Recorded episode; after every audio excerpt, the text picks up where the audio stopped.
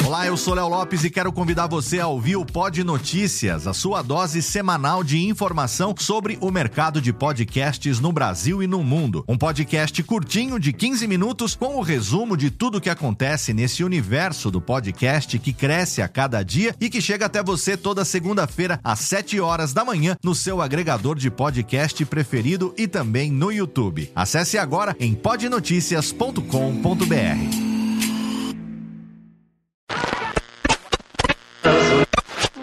Pizza Hut, o melhor pedaço do dia. Chegou Kaiser Max. Para quem tem sede de uma boa cerveja. Aeromoça sorrindo, passageiros felizes. Que momento lindo.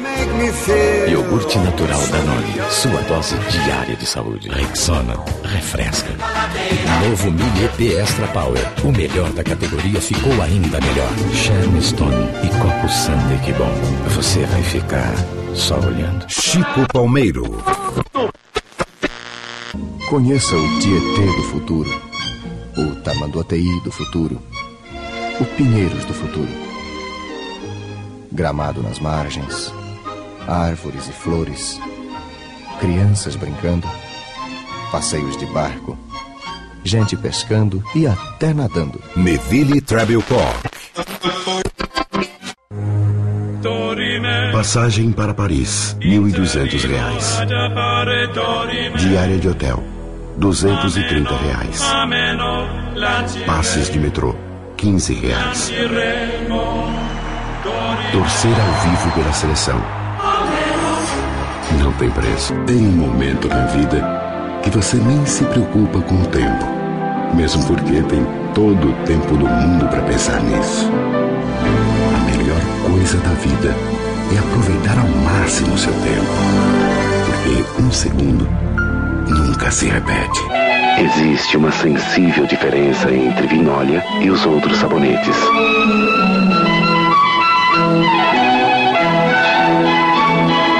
Os perfumes de Vinólia são naturais, suaves, envolventes. Sabonetes de Vinólia. Sensível diferença para mulheres especiais. Gilberto Rocha. Grandes nomes do rádio, da locução, grandes vozes. Mas muita gente não conhece suas histórias, porque alguns não estão mais aqui para contar pra gente. Por essa razão, eu, Antônio Viviane e Nicola Lauleta resolvemos homenagear as grandes vozes da locução para contar aqui as suas histórias na série de podcasts Voz Off. Com a gente e para vocês, Salomão Esper. Estamos aqui com mais um episódio do podcast Voz Off. E agora, gravando versão 2017, não é, Nicola? Isso mesmo, e hoje um, um convidado especialíssimo. Nossa, que satisfação recebemos aqui para contar a sua história do rádio, da publicidade e da televisão, porque nosso podcast fala exatamente sobre isso, das vozes que marcaram o rádio, a publicidade e a televisão. E hoje temos o prazer de receber nada mais, nada menos do que Salomão Esper. Como vai, Salomão? Vou indo muito bem. Estou contente de vocês se lembrarem de mim.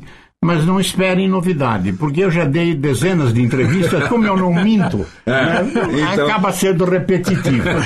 Mas às vezes, quer dizer, no meio das entrevistas, sempre aparece uma novidade, que até eu me surpreendo com uma lembrança repentina. Tá e a conta, então, eh, espero que isso ocorra aqui também. Salomão Esper já está com 88 anos, nasceu em Santa Rita do Sapucaí, isso eu sei. Não, Santa Rita do Passa Quatro. Ah, do Passa Quatro, é verdade. é, Sapucaí é em Minas. É. É, verdade. Santa Rita do Passa Quatro. Aliás, tem até uma escola com seu nome lá, né? Tem sim uma escola do SESI, muito boa, já tem quase 600 alunos.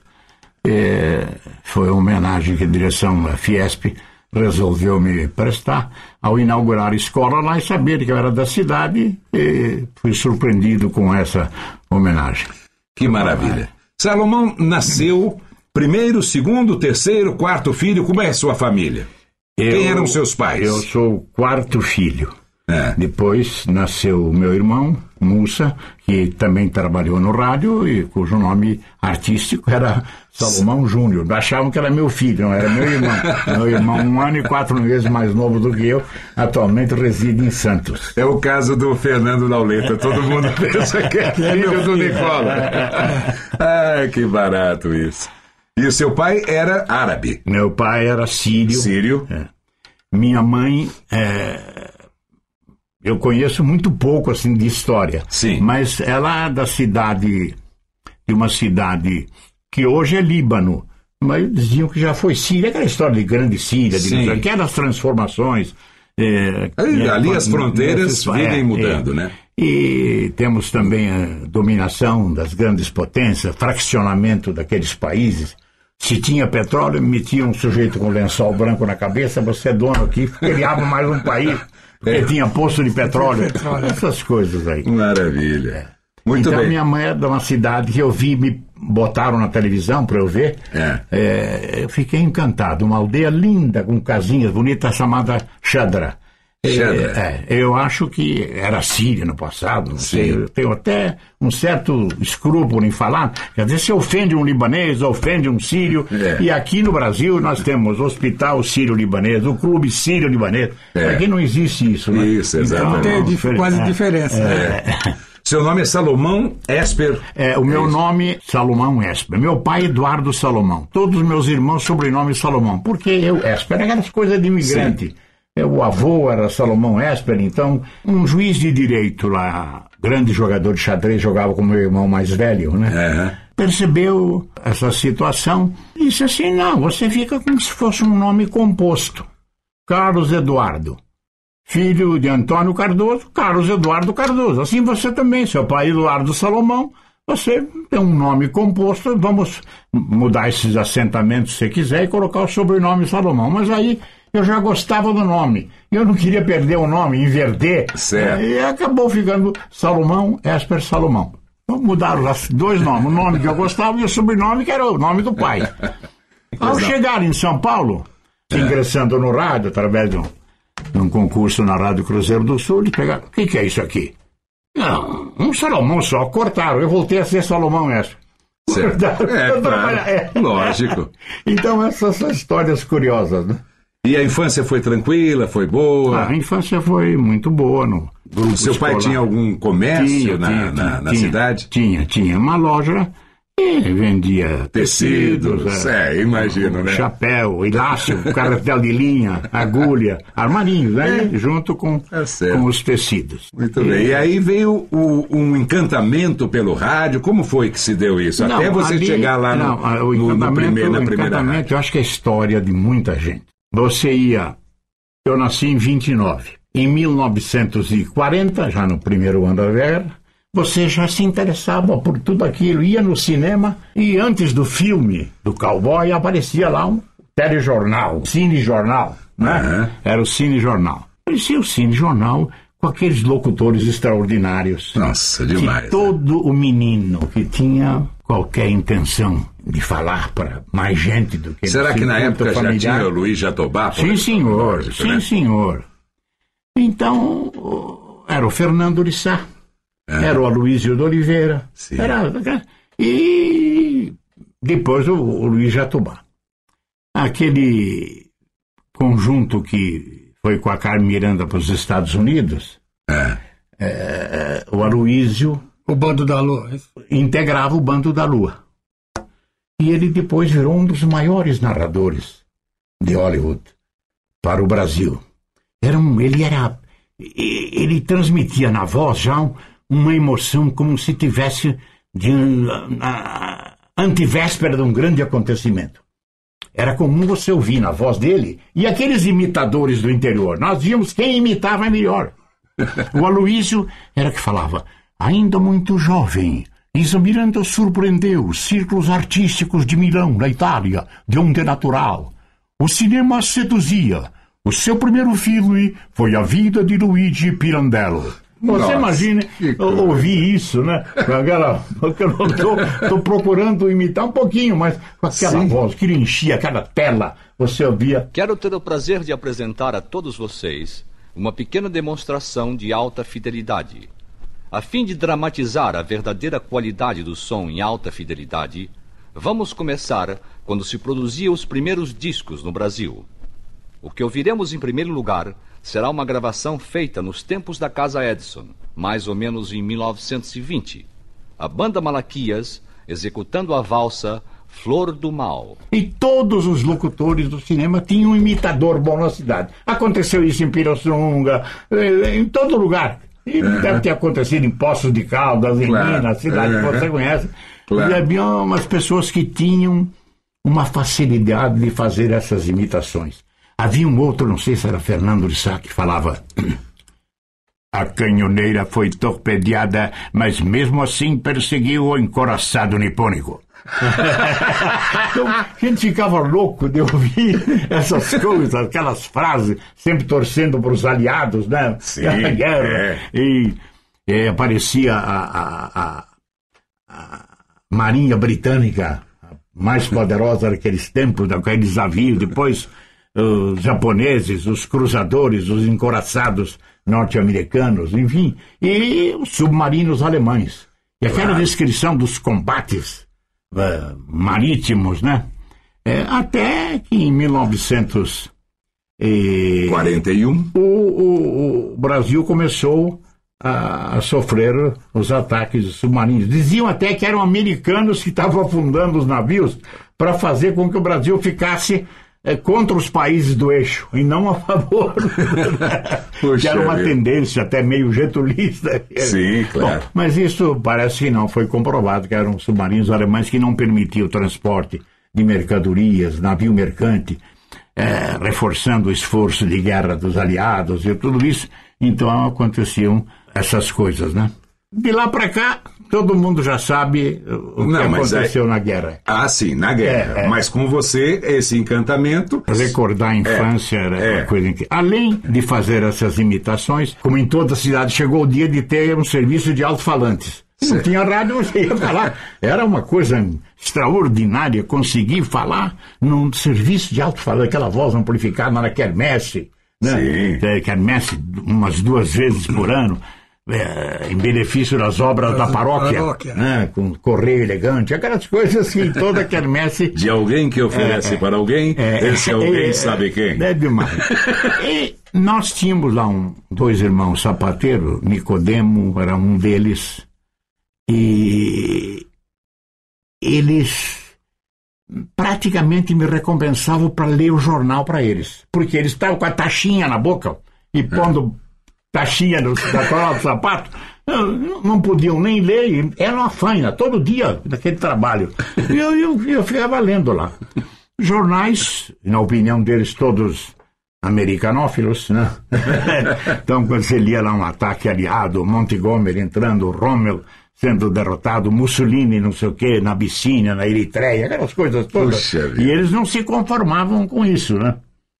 E, e eu lendo ali. E tome notícia, né? Tome notícia Então, e tome taxinha. Era aquela, era aquela base. Não, o jornal não conta. Isso é tudo vendido. E essa. essa eu, E mais além, antes de poder ter essa facilidade, que meu pai não assinava jornal, depois foi o primeiro ali, o primeiro jornal, ah, assinou o Estadão. Isso eu não sei como é que ele sabia, porque analfabeto em português e em árabe, não era fácil o valor que ele dava. Colocou dois irmãos com muito sacrifício estudando, um deles até no Mackenzie, né? Puxa. É, e era mania do, do, descendente árabe por um chamado Mackenzie, como eles falam, Mackenzie, né? Certo. Para estudar lá. Eu, então, é, Era um colégio caro, Mackenzie. né? é relativamente caro, eu não sei porque dava. A, a loja não era um movimento de forma a permitir esses luxos. Mas ele ficou interno lá e saiu de lá, o mais velho, com é, perito técnico contador. Puxa. É, a escola era, tinha influência mesmo é, inglesa, né? E, e- e ligada ao, sei se protestantismo, era uma, era uma coisa muito... É, o- e, o e os, Mackenzie é, é assim. E os livros, ele trazia o livro e na curiosidade, a gente, olha, aquele livro encadernado, bonito, aquele cheiro de livro, Sim. de papel couché, eu olhava e via ali aquelas aulas em inglês, né? eram, eram livros até em que vinha anotado, não sei se escrito, aquelas, é, aquelas traduções é, gaiatas, né? I go tomorrow, greetings. Né? Seguirei Sim. amanhã, saudações. Sim. E traduziam como o gato morreu gritando. é. e, e, havia uma que virou antológica. I go tomorrow, greetings, o gato morreu. gritando. Tradução. E a outra, o curiosíssima, que não é fecenina, mas era, era um atrevimento até falar. Ele dizia... É, Payday is not today. Payday was week ago. Hoje não é dia de pagamento. Dia de pagamento foi a semana passada. Imagine como era a tradução. Payday is not today. Payday was week ago. O dia de pagamento foi a semana passada. muito bom, muito bom. Agora, só para o pessoal saber, essa história de Salomão Esp começar lendo lá para os sapateiros, começar é. lendo jornais, eu acho que amalgamou-se é. a vida dele, porque é. ele é um viciado em jornais. É, eu... Ele, até hoje, ele lê todos os jornais que você chega, é impressionante e a, a leitura A coisa dele. começou muito cedo. Quando a Folha de São Paulo, era Folha da Manhã, que chamava antes, uhum. chegou em Santa Rita, é, você sabe que pelo correio o jornal chegava muito tarde. Depois inventaram, então, lá um, trem e o ônibus que trazia os jornais para a cidade. É. E um amigo meu do grupo conseguiu ser distribuidor do jornal. E eu era o auxiliar dele, só para ler o jornal em primeira mão. Eu ajudava ele.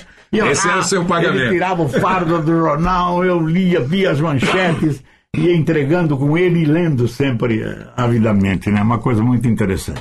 Então, mas aí a história da imitação no rádio tal, como é que surgiu depois do serviço de alto-falante?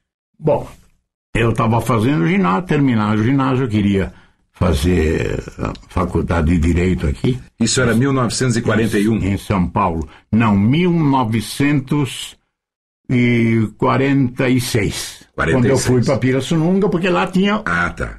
Não tinha o científico, mas tinha, não tinha o clássico, mas tinha o científico. Certo. E o científico dava acesso também a vestibular na Faculdade de Direito, Largo de São Francisco, que eu fui tentar, né? Então, foi muito interessante e inaugurou-se em 1946 a rádio difusora de Pirassununga, da família Elmore. O Farid, que era o titular, era um grande declamador, uma voz extraordinária, grande declamador de poemas, e eu consegui lá, não foi fácil também um lugar, apresentava lá um programa, Canta Brasil, não sei, de música brasileira. Fiquei lá um ano e meio, e até que vim para São Paulo e já estava de olho, sabendo o que eu ia fazer aqui. E me avisaram que a Rádio Cruzeiro do Sul, que tinha um estudo na Praça do Patriarca, estava anunciando um concurso de doutores para duas vagas. Hum. Eu me inscrevi, já tinha tentado passar pela Rádio Record, procurei lá, fui atendido pelo comendador Siqueira, que me disseram que era diretor. Né? Era um porteiro de luxo. Uhum. E ele falou, olha, quando eu fui perguntar para ele se tinha chance, eu não, mas a Cruzeiro do Sul está fazendo um concurso aí de, de locutor, ele já sabia. Bom, reforçou a minha ideia de, de disputar e Acabamos eu e um moço de Tapetininga chamado Cícero Mota, que depois virou comentarista esportivo também. Nós conseguimos as duas vagas. As duas vagas. É. Rádio Cruzeiro do Em Sul. 1948, no segundo semestre, eu já estava atuando nessa Aqui rádio. em São Paulo. Que era na Praça do Patriarca. Bom, mas se você pensar, a é. primeira foi em 46, já é. são 71 anos de carreira, né? É, é. Puxa vida. É. Que maravilha. É, é muita coisa. Né? E como eu estou ainda, enquanto me suportam, estou trabalhando ainda. Né? Tá certo. E nessas rádios, você só fazia apresentação de programas ou já gravava não, comerciais? Não, não, também? na rádio, na rádio de Noticiarista. É, na rádio de Pirassununga, o diretor artístico era funcionário do Banco do Brasil em Pirassununga. E ele vendo a minha vivacidade e tal, lá, me convidou para queria fazer, ele fazia tudo, era o factotum da rádio. Era tudo, tudo, tudo. Ele fazia o, o, o repórter Écio da rádio, que era o nosso correspondente lá. Ele fazia programa de auditório. Ele anunciava os cantores. Era um, tinha bom, Pirassununga tinha bons cantores e cantoras naquela época. E eu me especializei em imitação do Jorge Chamos. Ele tinha uma voz esganiçada e aquilo que a gente chama de língua presa. Então era a coisa mais interessante. Passa um pouquinho. Mais um pouquinho É, pra gente é, ouvir aqui. Ele anunciar esse boletim curto que toda a emissora passou a ter, que era Sim. mais ou menos calcado do repórter essa. Bandeirantes teve o nosso correspondente. Teve o aquele que o Franco apresentou. É, o correspondente, Correspondente Renner. Renner, Era exatamente. correspondente Renner. Exato. é. Então, a coisa foi acontecendo assim, e uma vez, nós, na, estudando em Pirassununga, a cidade era, gostava muito de música, de show, de, e faziam shows lá, e com a cortina fechada, anunciaram como se fosse o Jorge Chamas. E atrás das cortinas, um atrevido Santa Rita da Passa Quatro lia. Eu sou o correspondente ZY3 e estou aqui para informar em cinco minutos o que vai pelo mundo. Num oferecimento de Casa Biaso, tradição no comércio de calçados, e Arnaldo Maronato, mago da tesoura. Olha os patrocinadores. Que coisa espetacular! Que coisa maravilhosa! Aí abriu a cortina, era E a eu, língua? não o Jorge Chamas. E a né? linguinha É, presa? linguinha presa, coisa que... Coisa- Que hoje a gente vem saber Aí, bom. através dos fonoaudiólogos que é o contrário, é a língua flácida. É, essa. isso mesmo. Então, eu ganhava lá 100 cruzeiros, 100 não sei o que era. Eu sei que eu cheguei para esse Jorge Chamas. Foi meu tipo inesquecível, apesar de... Ele... Falei, ó, Jorge, se eu for comer um doce na confeitaria do Zuega, a Zuega é uma família que deu... O professor Zuega era professor de francês, que era um tormento para mim lá na, na própria... Ele mandava falar em francês da aula, não sei o que, você imagina. A gente gostava do inglês, por causa do cinema, né? Claro. E então, Aí você falou, se fosse comer um doce, é, se fosse comer um doce no Zuega, eu não poderia comer mais que um doce por dia. Três reais, sei que dava 90 se fosse comer. Um doce gostou. A confeitaria Zuega era extraordinária mesmo. Bom, sabe o que ele me respondeu? Com essa voz, como se ele fosse um Luiz Jatobá, como se ele fosse o Fernando Urissá, como se ele fosse o menino da Globo aí, o Cid. o Cid Moreira, que também, que também, eu não gosto de falar porque parece que tá, ele tá botando uma banda. Se não me engano, falo isso, mas sem nenhuma vaidade. O locutor, chefe encarregado do concurso, ele, Fauzi Carlos, Itá Ferraz de Campos, gente famosa da época, depois da nossa escolha, ele disse, se eu tivesse mais uma vaga, eu tô até agora assim, eu teria dado, e falou o nome do, do Cid Moreira. Ele concorreu com vocês na Rádio Cruzeiro do Sul. Bom, eh, eu cheguei até a perguntar para ele. Ele, sem muita, muito ênfase, ele. Não, não fiz, porque ele foi para Bandeirantes. Você vê que ele estava aqui mesmo na época procurando lugar. Desnecessário dizer que nem eu nem o Cícero tínhamos grávido, Cid Moreira, sua volta. Mas. Nas, no concurso, tinha umas exigências que você não acredita. Primeiro, nome de músicas em alemão, em inglês. Tinha um tal de Dvorak, compositor, que a turma fala, escrevia Dvorak, né? E era pra gente saber se pronunciava certo. que, Se não me engano, a pronúncia era Dvorak. Você vê? Então, mas você imagina o que, que eu ia utilizar aquilo no rádio. No rádio. Mas tinha essas coisas aqui. E uma prova de improviso. Eu acredito, também não, não é para ofender ninguém. O Cid foi retratado e fizeram tantas biografias dele que diziam que ele era de leitura, não era de improviso. O Cícero era um improvisador e eu, modéstia à parte. Pô, é, só é, pelo nosso papo que você já vê, né? É, Exato. Então eu Aliás, acho. as, as tessituras são tamanhas É, é. que ele faz Mas- que daqui a pouco ele vai ter que voltar lá na frase do Jorge Isso, Chamas. Mas olha só o que aconteceu.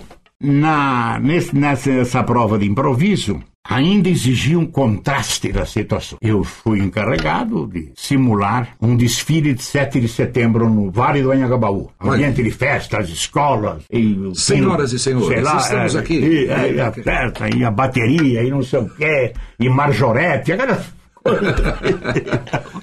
Bom, Ai, ai. e Em seguida, vejam vocês, um homem que eu conheci na Barão de Itapetininga, quando o meu irmão mais velho, que já morava em São Paulo, numa pensão onde eu fui morar, o meu irmão estava me mostrando a Praça do Patriarca, o viaduto do chá, do outro lado a Barão de Itapetininga, que era uma rua linda, depois bagunçou. A Vieira de Carvalho, lá mais na frente. Essa era maravilhosa. Coisa maravilhosa. Ainda é bonita. Nisso, eu vejo um cidadão de sobrancelha grossa, preta, cabelo já meio grisalho. Aquele, é o- aquele é o Monteiro Lobato e saí correndo atrás dele. Parei, ele me recebeu muito bem. E conversamos, falamos da Tatiana Anastácia, da Emília, da Narizinha, não sei o quê. Eu abracei, pô, eu tinha encontrado o Monteiro Lobato na Barão também. Ele ia na Brasiliense, na livraria. Sim. Então, foi um negócio, foi acontecimento. Três meses depois, nessa prova de improviso, era descrever o velório de Monteiro Lobato na Biblioteca Municipal. A Marília Andrade ali, na Braulio Gomes Xavier de Toledo. Caiu para mim. Eu vejo essas coincidências. Eu corri atrás dele e, na prova que me deu o primeiro emprego aqui, eu tinha que falar da morte de Mas Monteiro conta Lobato. pra gente, depois de que você falou dos doces, qual foi a frase do Jorge Chamas? Bom, você? essa é inesquecível. Então, por favor, pra gente fechar essa a gente parte. vai falando ao- aos É, borbotões e acaba Exato, esquecendo. tudo bem.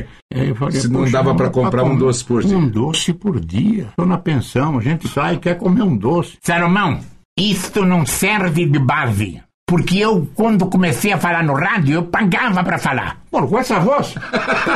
Não era de estranhar. Ele pô, como se fosse um Cid Moreira. Sim, que espetáculo. Tinha que pagar mesmo, né? Muito bom, muito bom.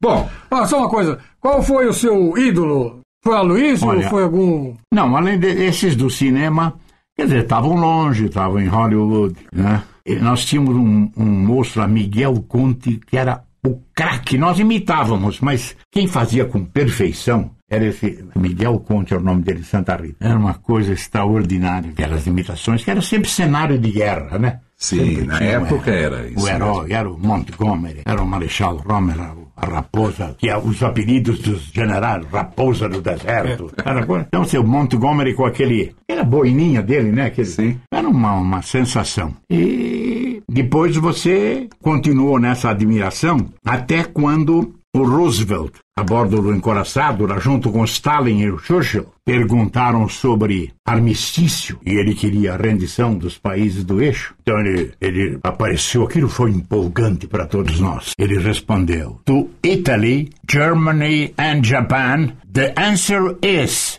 unconditional surrender. É uma coisa maravilhosa. O nosso herói, paraplégico, o Roosevelt, com a paralisia infantil, exigindo rendição incondicional dos países do eixo. Italy, Germany and Japan. isso é só um pouquinho da história de Salomão Wesley, que nessa época estava na Cruzeiro do Sul e depois da Cruzeiro do Sul já foi pro Grupo Bandeirantes, Salomão. Da Rádio América, Ah, ainda não.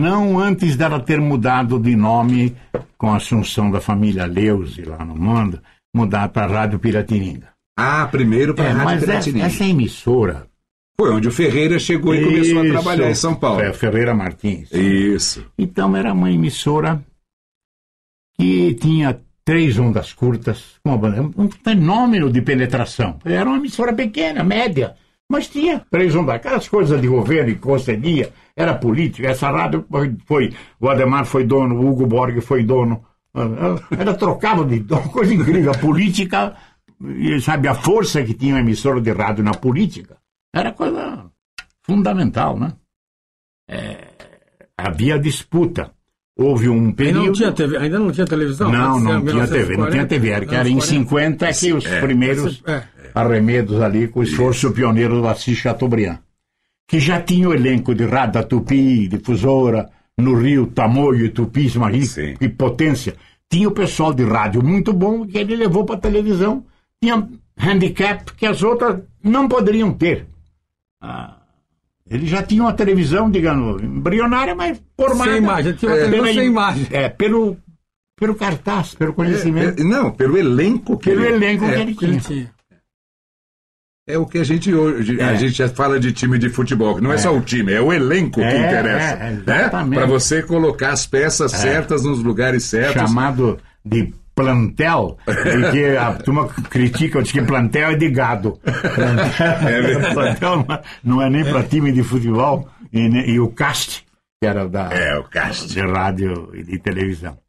Então a Tupi teve é, isso foi, de fato, os melhores momentos do jornalismo pioneiro, tudo foi na Tupi. Né?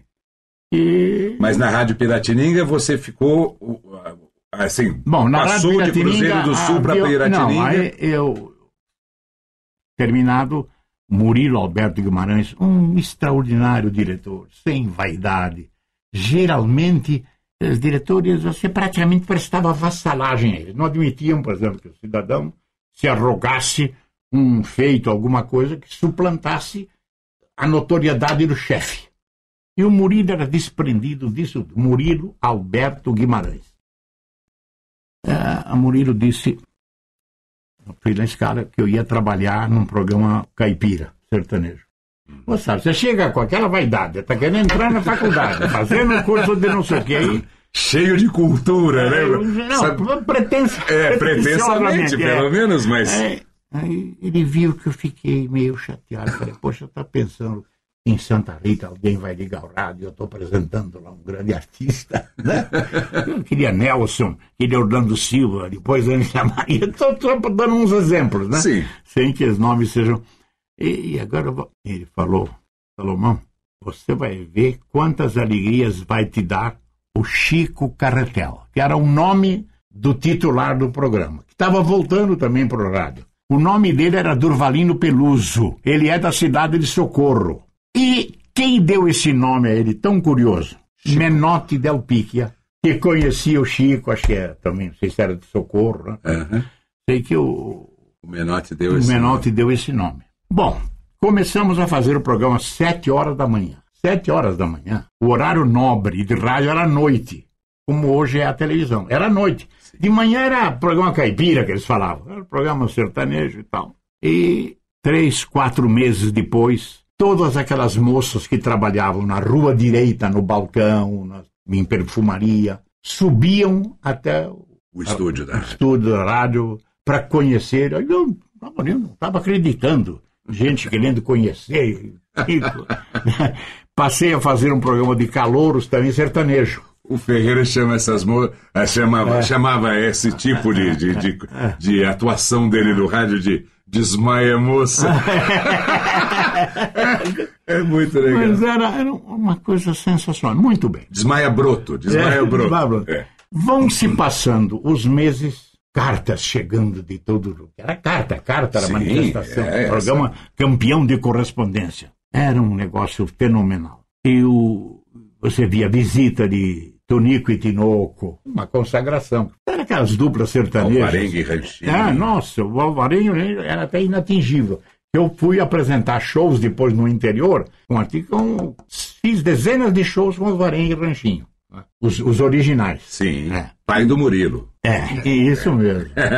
e então fomos convidados para uma visita à Rádio Azul da Penha. O que, que é isso? Rádio Azul da Penha era um serviço de alto-falantes com dezenas e dezenas de cornetas. De... Então, por isso que era chamado Rádio Azul, tal. A, a penetração é. É, o, o que. Na Penha. O meu irmão, sempre crítico, era muito bom para mim, falecido. Dos homens é o único falecido. Né? Ele estava ligando no rádio e escutou o Chico Carretel falar: Não só irei à Rádio Azul da Penha, como vou ver se consigo levar o Salomão Edson. Eu tinha três meses de rádio, quatro meses. vou ver se consigo. Você fosse... já tinha sido gal... foi galgado, né? O meu... Um patamar assim quase que inatingível. Meu irmão contou isso em Santa Rita para todo Puxa, mundo. Né? Mas olha o sucesso do Salomão. Quem sabe ele é, poderá ir. Vou ver se consigo levar. Ah, Como se eu estivesse botando banco. Sensacional. Bom, Chegamos lá, meus caros. Eu não conto, parece que é inacreditável. Não existia televisão, hein? Quando chegamos, uma multidão esperando. Pegam a gente em colo, nos braços, levantam. E eu, carregado em triunfo, junto com o Chico Carretel, na Rádio Azul da Penha. Eu não queria acreditar. O que, que é isso? Né? Que coisa. Então o Murilo tinha razão. Ele... Você está rindo? Está chateado? Ele vai te dar grandes alegrias. Olha. É, que bacana, Salomão. E aí veio a Rádio América na sequência? Não. Ainda não. Ó, oh, tá ah, Não, não. Veio a Rádio América. Mas demorou. Foram quatro anos na Cruzeiro do Sul. E, e depois, não que eu tivesse virado as costas lá. A, a, novos proprietários eram muito esquisitos. Era, tinha que prestar vassalagem ao, P, é. ao PTB. Né? PTB, né? Não era P, PTB. E a Ivete Vargas é que resolvia até quem poderia ter emissoras. Enfim, a família Vargas mandava mesmo, precisava. E eu gostava, que era a redemocratização do país, ninguém pode ignorar o esforço e atuação da União Democrática Nacional, UDN. E eu, atrevido, ainda botava o distintivo da UDN na lapela. Na lapela. Era uma afronta. Não, eu sei que duas vezes eu fui despedido. Uma vez, porque ele tinha ódio ao cigarro, o dono da emissora, e ele entrou no estúdio e viu um toco de cigarro no chão. O que, que é isso aqui? Eu não sei, eu não fumo. Também não quero saber e eu fui demitido. Antes de completar o aviso prévio, ele chamou de volta, sei o irmão dele, que era, ele era médico, irmão muito importante também nessa, mas que gostava de tangos, de, sei lá, achei que ele falou, estranhou minha demissão e pediram para eu ficar, para esquecer e tal, não sei o quê. E depois, mais tarde, por causa desse negócio de política, Aí o César Freitas, o nome dele era José Bilcher, e na rádio, em arte, era César Freitas, foi dirigir a Rádio América. E a primeira pessoa que lembrou foi do Salomão, me chamou. Me deu um salário que era inacreditável para época. Dava para comprar muito mais doces. Poxa, eu que não podia comer um doce no Zuega, eu ganhava três e ele me ofereceu oito. Oito, um tempo, nem sei mais o que da época. Cruzeiro. É. Era um negócio muito bom.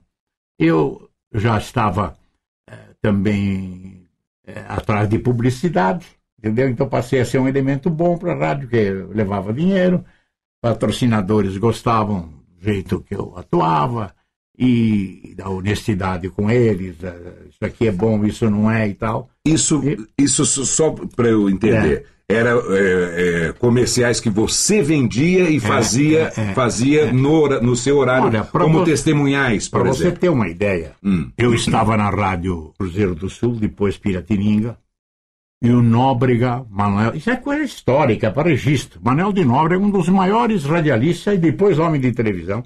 Já veio do Rio com fama, veio para cá e se candidatou, acho que no partido do Ademar, para deputado. Teve uma votação consagradora para aquela época. Esse 40 mil votos, uma coisa. Então, ele fazia o Boa Noite para você. Boa Noite era um programa que o Carlos Fias apresentava também no Rio, o Nóbrega chegou a fazer. O Nóbrega da cadeira de barbeiro, o Aloysio Silva Araújo, né?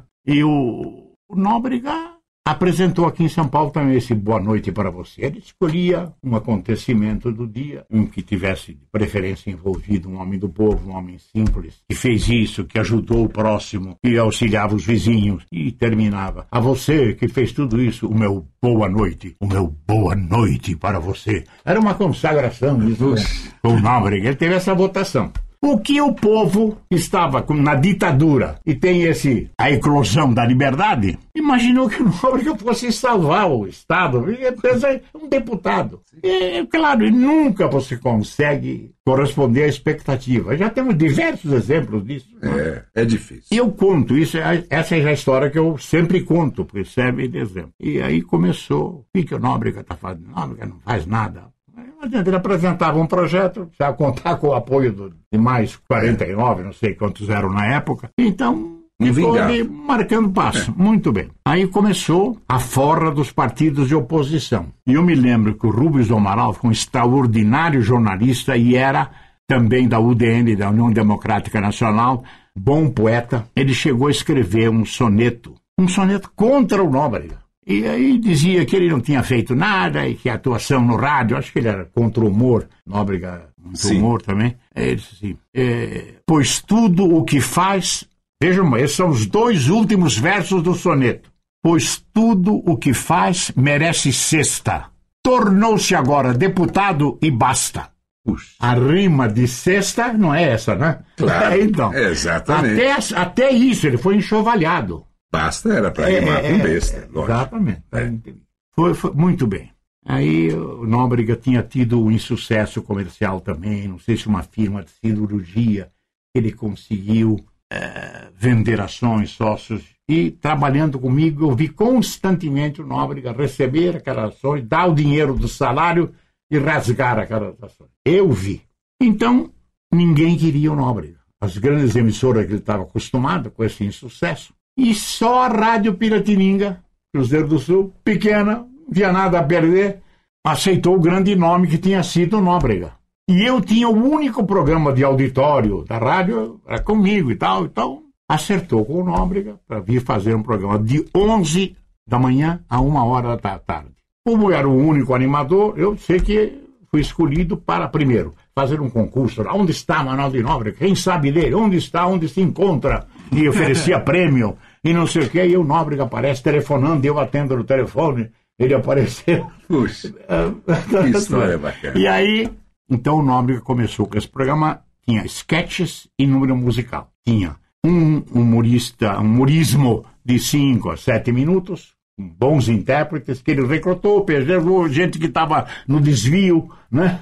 E convocou, foi formando o elenco. O programa virou uma atração. Também, rapidamente, como a história do, do Chico Carretel, eu sei que três meses depois, se não menos, a fila para entrar no auditório da rádio para assistir o programa chamado Torre de Babel. A fila era homens pela rua direita, mulheres pela rua da quitanda. Ouve isso?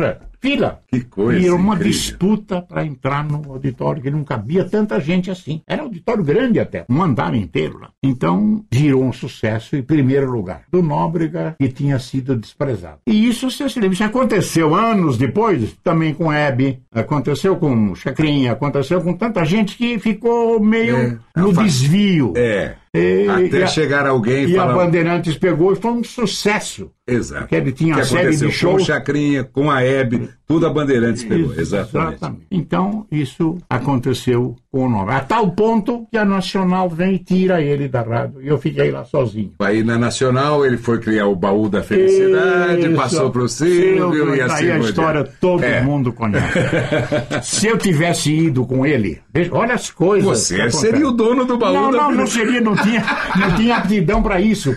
Mas talvez ele não tivesse tido, porque o Nóbrega me adorava. Eu, onde, Ah, eu, sim. onde eu ia. Porque o Silvio foi fazer no programa dele o que que, eu você fazia, exatamente. O Peru que fala. É, isso. E o Nóbrega, Nóbrega não, não, não me deixava de jeito nenhum de lá. Ele me levava até semanalmente nos circos, onde ele apresentava os quadrinhos do programa. E o que eu ia fazer num circo?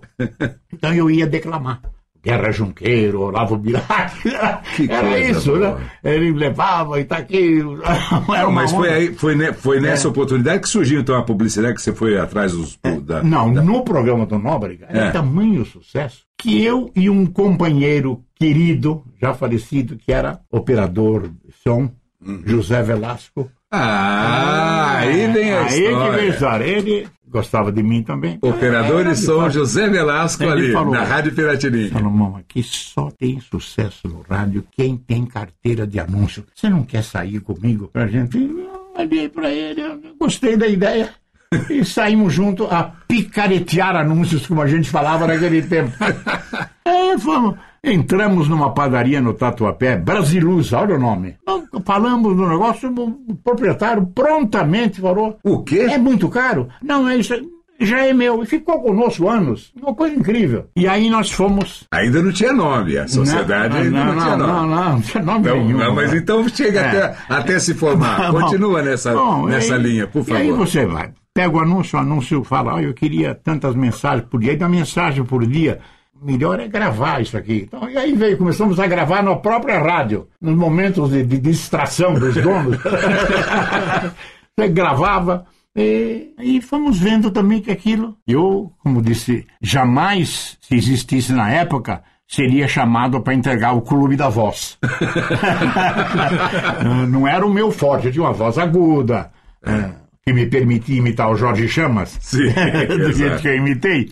Então, era apenas, sei lá, uma, uma certa facilidade, uma voz clara, né, cristalina. Eu sei que muita gente gostava e me chamava para, para gravar. Aí, gravando na própria emissora, chegou um momento que, olha, é que nós não, não montamos um estúdio aí, tá? mas como que recurso? Aí começou aquela luta, né? Luta para comprar o primeiro gravador, o Ampex. Lembra o, o estágio que foi passar por um Ampex? Ampex. E a, aquele cortador de discos, de acetato, que tirava aquele cabelinho. Sim. Né? Um cortador da RCA que nós conseguimos aí usado, não sei, no Byington. E foi, enfim, foi uma luta. Mas deu certo, deu certo. Publicidade, gravação da publicidade, aí começou a gravação para o interior. Começamos a pegar campanhas em que cada cidade tinha a mesma campanha, só trocava o nome do cliente e da cidade. Chegou a máquina tal, Vigorelli, chegou o colchão Probel, agora não sei o que, dava o nome da loja. Então era só trocar. Os rabichos. Só fazer os tais de rabicho. O Luiz Gonzaga Pinto, que você deve ter conhecido, Luiz Pinto. Sim, apelidado de- claro. Então, apelidado de Pinto Louco. Pirassununguense, voz muito bonita. né? Verdade. Ele começou a ir para o interior também, visitava 10, 20, 30 cidades, oferecia, mostrava lá e trazia Os clientes. os clientes de lá. Ele me procu- procurava, nós deixávamos ele gravar, e ele gravava, a gente também não cobrava. Ficava, fizemos uma permuta. Ele com o cliente e nós. É, que... É, foi Isso já de, em princípio já foi na 13 de maio? Isso Não. aí, isso aí começou é, na 24 de maio. Na 24 de é, maio. É. E aí já foi dado o Depois- nome para o estúdio, não? É, não, depois Ainda não. foi, não. depois foi na Rádio América, que também já então autorizado, troca dos nossos serviços, fazíamos todos os gravados, as vinhetas para a rádio, podíamos atuar lá. O endereço era Rua da Consolação 166 lá na Rádio América. América. E depois aí também com esforço juntando sede própria. Desculpa própria. a pompa do nome. É. Mas era um, alugava-se um conjunto Pronto. e, e- e começamos a fazer. E depois, com o evolver dos acontecimentos, apareceram os grandes compositores para gravar no estúdio. Muitos com um acordo para trazer o cliente, rachar o lucro, outro, enfim. Mas o estúdio passou a ter muito nome pela notoriedade dos compositores e dos intérpretes. Mas aí então já era. Publisol. Aí já era então a Publisol. É. De Salomão É, Esper é, é, e José Velasco. Velasco. José Velasco queria se casar, tudo, e ele então, não deixava eu sequer pensar em namorar. Hoje temos que ir em tal lugar. Ele era o. Que bacana. então, muito do- E se deve à pertinácia dele, né? E a, E a Publisol virou o berço de é, grandes, de grandes é, peças todos, da publicidade. todos os grandes compositores da época compuseram para nós. Não era mérito nosso. Eu É como o Nicola, o Nicola também. O Nicola é um produtor musical que também se serve dos grandes talentos musicais. Na, é lógico, ele cria tudo, mas ao mesmo tempo ele se serve Não, desses vê, grandes o- talentos para poder. O Zelão, o Francis, o Theo de Barros, o Francisco, o Chiquinho de Moraes. Chiquinho de Moraes. É, enfim, olha, se você falar de Pança, algum grande. Luiz Guilherme. É, tudo, tudo. Tudo Depois passou veio por lá. essa fase do Pança e do Luiz Guilherme, entusiastas também. E, sabe, e foi uma fase boa. Aí a Bandeirantes me convida para ser superintendente e eu precisei, falei, como é que eu vou deixar o estúdio agora? Mas estava essa equipe tão boa lá, né? Eu era apenas um, sei lá, Passava por lá é, toda é. tarde. Aí então eu passei a chegar só mais tarde, tinha quase full time na Bandeirantes, né? E foi um, foi um tempo bom. Um tempo Mas bom. que sucesso foi É, a Publisol. é, é, foi. Vamos lembrar um dos maiores jingles da publicidade é, brasileira. a- a- o, o- o Marcelo. Marcelo estava entrevistando o nosso. Então, o- na Rádio Bandeirantes. Sim, é ele estava entrevistando o. Fábio Dias. É, é, Ah, Marcelo o- é, que é. o Fábio Dias escreveu um livro sobre os Isso. grandes jingles da É, publicidade. e aí, então, duas ou três das peças lá que apresentaram como mais famosas, eu lembrei que de ter ouvido no estúdio. Foram Claro. compostas lá no Fizeram lá estúdio. em casa. né? Foi o Theo de Barros que fez esse Theo- jingle da. Vamos ouvir, vamos É. ouvir. Esse jingle da VASP aqui, que modestamente eu tive o prazer de assinar. A assinatura é com a minha locução. Viaje bem, viaje VASP. Céu azul. Viaje bem, viaje VASP. Atenção, você com essa ficha na mão, dirija-se ao portão, embarque nesse avião. Boa viagem! Largue o chão, escolha uma direção, aperte seu cinto. imaginação. Qual e Céu azul, leste, oeste, norte ou sul. Você livre pelo ar, com quem gosta de voar.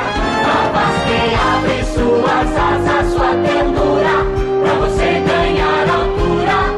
Viajar. Voar. Viaje com a gente. Viaje bem, viaje Vaspi. Então eu lembro que eles falaram, porque foi feito no estúdio da Publisol. Claro, ninguém está lembrando que Salomão tinha. Não sou compositor, né? Era um entusiasta apenas da publicidade. Então são, são coisas que a gente fica ouvindo e fala, puxa, eu não sabia que tinha sido famoso no ano passado. É. Coisas Não, mas tudo, teve né? coisas mais. É. O Francis fez É. aquela coisa da ducha. É, Duchas Corona, é. Também, vamos ouvir essa também? Duchas Corona é demais. Apanho um sabonete, pego uma canção e vou cantando sorridente. Duchas corona, um banho de alegria num mundo de água quente. Apanho sabonete, abro a torneira, de repente a gente sente. Duchas corona, um banho de alegria num mundo de água quente. Apanho sabonete, é duchas corona dando banho em tanta gente. Duchas corona, um banho de alegria num mundo de água quente. Apanho sabonete. Pego uma canção e vou cantando sorridente. Duchas corona, um banho de alegria no mundo de água quente. Apanho sabonete. Abro a torneira e de repente a gente sente. Duchas corona, um banho de alegria no mundo de água quente. Apanho sabonete. É duchas corona dando banho em tanta gente. Duchas corona, um banho de alegria no mundo de água quente. E quanta coisa boa foi feita na, na, na Publisol, né? Que Então, e maravilha. você vê, e tudo começou com, aquelas gritarias da liquidação do barulho da Lapa. Não, barulho da Lapa.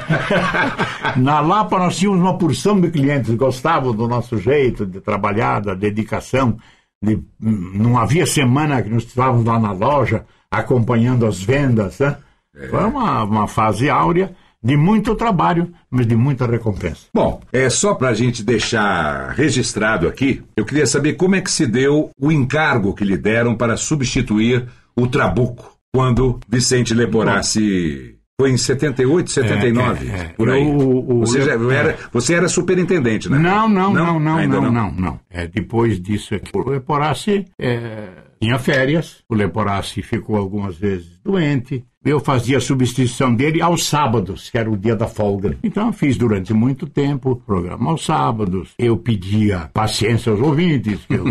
Segunda-feira já está aqui de volta o Leporassi. E aquele meu jeito, não sei. Eu sei que eu recebi depois uma carta, Júlio Atlas, Murilo. Antunes Alves? Não, o Murilo, diretor da Bandeirantes. Ah, o Murilo Leite. O Murilo Leite. Sim. É, porque a turma confunde, confunde o Edson Leite com o Murilo É, que é Murilo aparente não. Não, não um sei. era o campeão das transmissões esportivas, também diretor, depois Sim, que é na da Excelsior Bandeirantes. e tudo. O Murilo Leite era uma figura também extraordinária. Ele era o superintendente na Rádio Tupi quando eu cheguei. Então, É. foi trazido para a Bandeirante e lá também teve uma atuação extraordinária.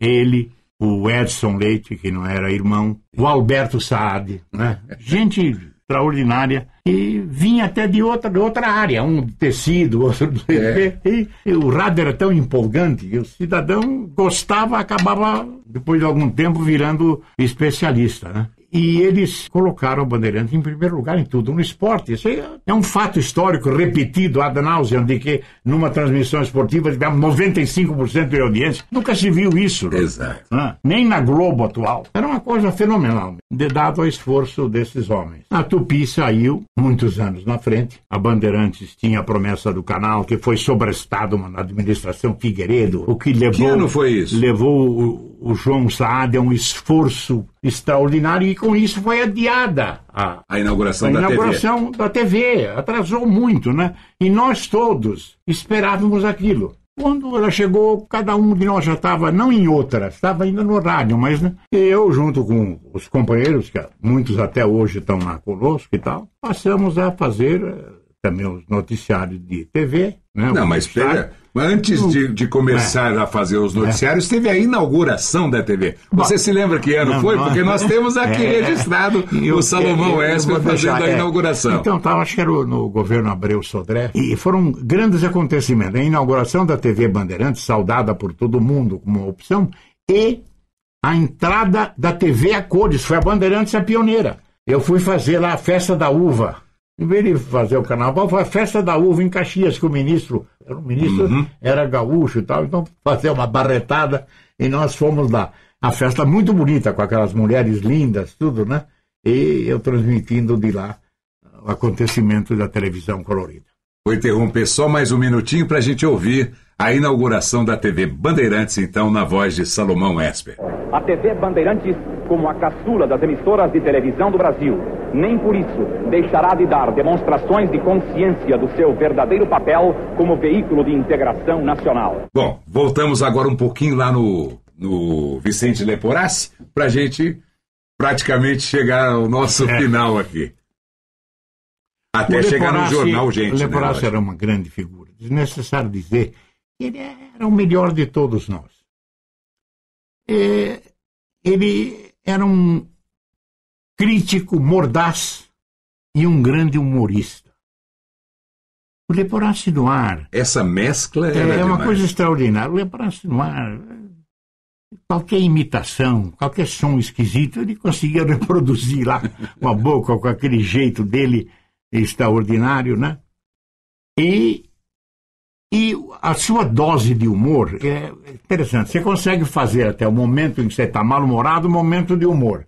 Era- Essa é uma das virtudes dele. Sem falar aquilo que eu, Zé Paulo, todos nós ressaltamos. Ele vinha lá, falta d'água, ele sabia imitar uma torneira, só jogava vento para fora, não tinha água. ele, ele era extraordinário. Todas essas coisas, o Leporassi. Mas o Leporassi, claro que a a sua fama vem, ele que fazia show, show artístico, ele que fazia crítica de música, né? ele, ele teve o destaque grande na política, na análise do comportamento dos nossos políticos. Ninguém como ele conseguia reverberar essa atitude, os descaminhos dos políticos, né? Era uma coisa extraordinária. E uma vez em que ele se ausentou por três meses, foi uma demora maior, aí eu precisei pedir mesmo eh, apoio, paciência do público e tal, porque... Você eh, substituía mas, ele, não é, só, é, aí já isso. não só nos fins de É, semana, mas e- Então, durante o... foi durante as férias e depois nesse período longo aí de três, quatro meses em que ele ficou doente. Foi aí que eu recebi esse ofício dizendo que tinham sido mantidos os índices, né? Coisa boa. né? E, e você sabe, na política tem umas coisas muito. Você imagina o, o, o Leporassi vivendo, Jânio e Ademar. Puxa. Essa briga, o Jânio, né? Empolgando as multidões aí, no ataque ao Ademar, tá? e o Leporassi é ademarista. Então, você imagine o, o que aconteceu. Bom, eu tinha lá as, as minhas posições, não afrontava o meu antecessor, mas em muita coisa não pensava como ele. Então eu precisava. Meu antecessor não, o titular do É, do qual eu era exato. substituto.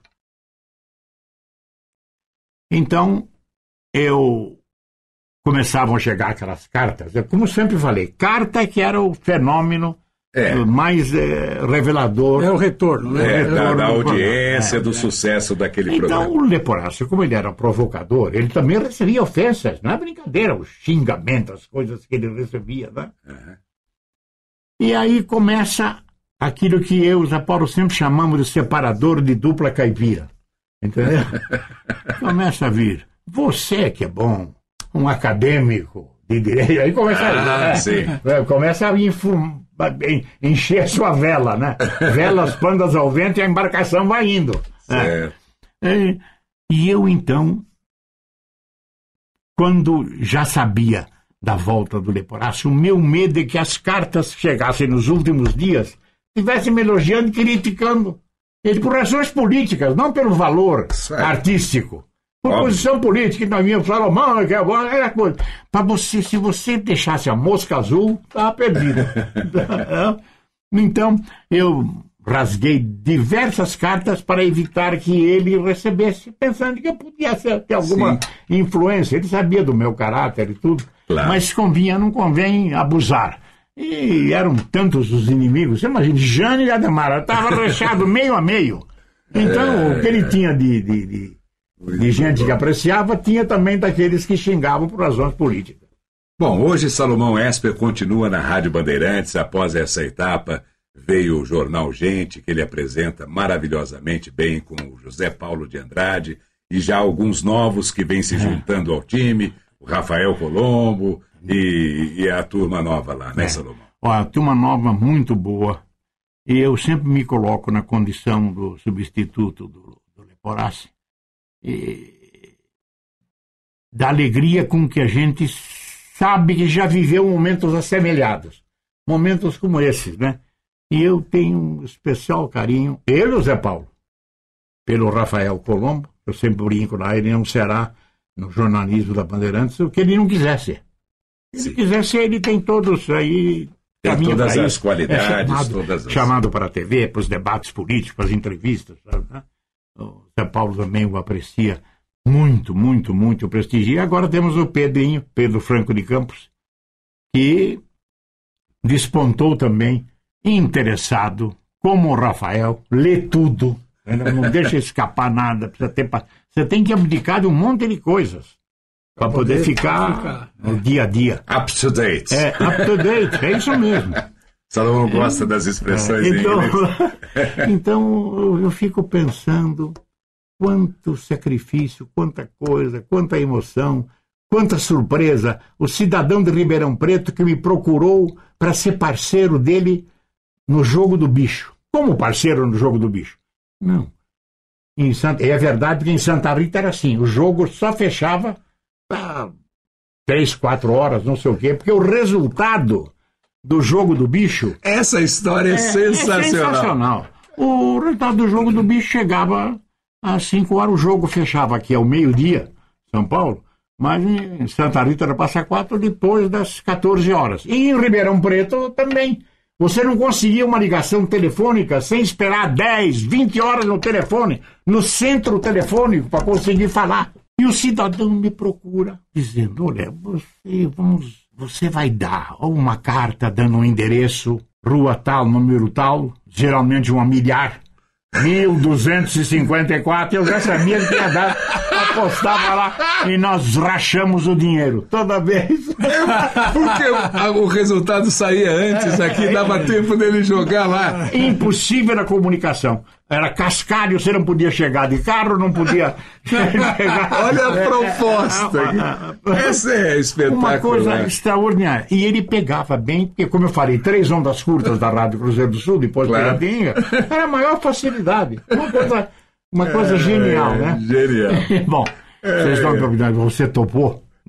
Claro que não. Claro que não. E a outra foi quando eu vejo todo esse pessoal empombado aí para ser candidato a prefeito, candidato a presidente, candidato a governador, acha que, é, olha, não esqueça, uma coisa é você estar sozinho no ar, recebendo essas homenagens, se candidata, não é eleição proporcional, eu até acredito, eleger deputado como Nóbrega, vereador, deputado, e eu fui procurado por um, um cidadão sem o sentido da visão, é, praticamente cego, que era o presidente de uma entidade, dizia ele que tinha trinta e tantos mil sócios contribuintes, e queria que eu fosse candidato a vereador com um compromisso só. Lutar para que o espanador na feira só fosse vendido por cego. Você acredita? Ai, meu Deus. Ele disse: olha, você fica em casa, não precisa fazer A nada. plataforma é Só essa é a Nós- sua Não plataforma. é que nós vamos votar. Todos os contribuintes disse que se nós indicarmos uma pessoa que ajude, nós vamos votar. Se Você está eleito. Evidentemente, falei, ah, eu continuo a ajudar vocês, mas não quero.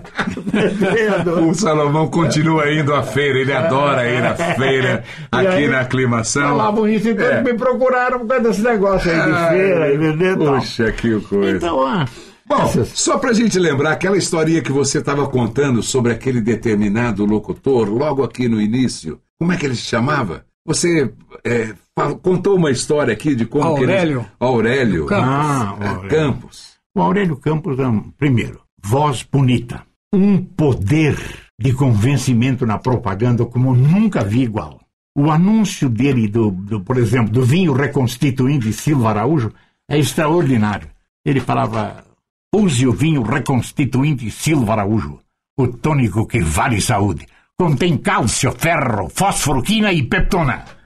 Vinho reconstituinte Silva Araújo, o tônico que vale saúde. Era uma coisa extraordinária, era só Ninguém fazia, duvidava mais. Ninguém nada. Todo mundo saía correndo É, para comprar o vinho. o ano- ah, Você se lembra com- da, da briga Ford e Chevrolet? Tinha Sim. torcida para Ford e torcida para Chevrolet. E tinha torcida para Brahma e para Antártica. Perfeito. A Brahma era o. Então, a, isso, fantástica isso. A Antártica parece que mais consumida não tinha fama da, do- da Da cerveja Brahma. E depois de tanta publicidade com É, mulher. que é até aquela piada que, que atribuem ao presidente do Corinthians lá. "Oh, queremos agradecer a Antártica pelas bramas que trouxeram. nos pra-" mandou, é, virou sinônimo de É, cerveja. exatamente. Então, o- nós tínhamos essa, essa briga de Ford e Chevrolet, de, de Brahma e Antártica, e com toda a publicidade mostrando a mulher com perna de fora, a menina do, abajur, do abajurzinho lá da sainha, na micro saia, né? E anda balançando as cadeiras tal, mostrando parte do que se imagina, né? Né? Toda, ninguém teve uma publicidade igual a que o Aurélio Campos fazia. Ele falava: continue preferindo a Brahma Extra. Extraordinária cerveja, extraordinária bebida Brahma Extra. Além de ser Brahma, ainda é extra. Não tem texto. Eu acho que para mim não tem Não coisa melhor. mais Até hoje. Nada mais do que isso. né? O Aurélio era no futebol. Eu achava que ele gostava do Corinthians. Eu não perdi um jogo do Corinthians pelo rádio na transmissão do Aurélio Campos. O Aurélio, que numa chuva danada com o Gerdi Gomes, repórter de campo, chamava lá: esclareça aí, Gerdi, o que que houve? A bola cruzou a linha de fundo. E aquele ele anunciando a chuva. Chove que não se enxerga mais nem a bola. Aí ele disse: Gerdi, informe! Gerdi, na quarta vez que ele chamou, ele falou: morreu afogado. Eu não respondia. Então, o Aurélio tinha essas coisas Ai, que extraordinárias. coisa. E depois, você foi o grande animador do Céu é o Limite. A sua resposta está absolutamente certa. Lembram com que força ele falava isso? Tal, né? Foi um homem extraordinário que eu aprendi a gostar do interior para cá e depois aqui em São Paulo continuei ouvindo. Foi deputado, foi porção de coisa também. O que mostra que na eleição proporcional é fácil. Você tem algum. Mas toma cuidado, porque os adversários sabem os seus podres também. Eu costumo dizer que tem gente que se passaram, agora finados que tivemos aí, eh, nesse ano de 57, se você passar pelo cemitério, a Maria da Penha sai do túmulo, sai correndo atrás de você. E quer ser candidato a governador, eh, a presidente. Ai, ai. Que coisa fantástica, não? Bom, nós não temos eleição aqui, mas temos as eleições da seguinte forma. Nosso podcast é baixado e ouvido. Eu tenho certeza que este nosso papo aqui será um dos mais agradáveis que o pessoal eh, já pôde ouvir em, em todos os capítulos que a gente colocou, porque a gente tem chamado essas pessoas maravilhosas e brilhantes a voz em off do rádio, da TV e da publicidade. Muito obrigado Nosso a vocês. off. Muito obrigado por Nós sua aqui presença. agradecemos a Saulo. sua presença, nossa, É. muito legal, muito emocionante, principalmente o início, né? Exatamente. É, vamos lembrar Bom, bastante coisa legal. este foi Salomão Esper no nosso Voz Off de hoje. Muito obrigado e até o nosso próximo. E como em todo encerramento dos podcasts Voz Off, nós temos mais umas pérolas para mostrar para vocês. A primeira é um jingle da Publisol do Salomão e do Velasco, que fez muito sucesso nos anos 1970 e 1980. É do Corneto da Gelato.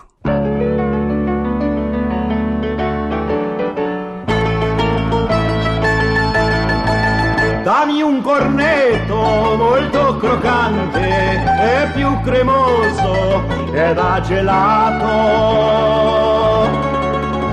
Cornetto, sei propria Italia, io voglio tanto. Cornetto mio. A segunda pérola é mais uma gravação do ídolo do Salomão Esper e que todo mundo já ouviu pelo menos uma vez na vida. Aloysio de Oliveira narrando a abertura dos filmes da Disney. Aqui, um dos mais, se não o mais famoso de todos, Branca de Neve.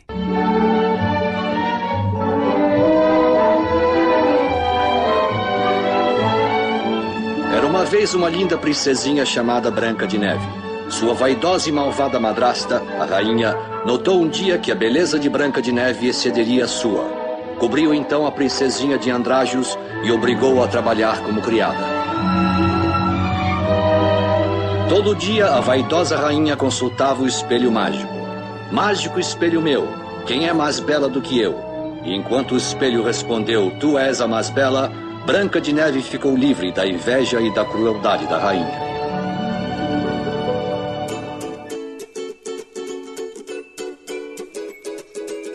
Este foi mais um podcast da série Voz Off.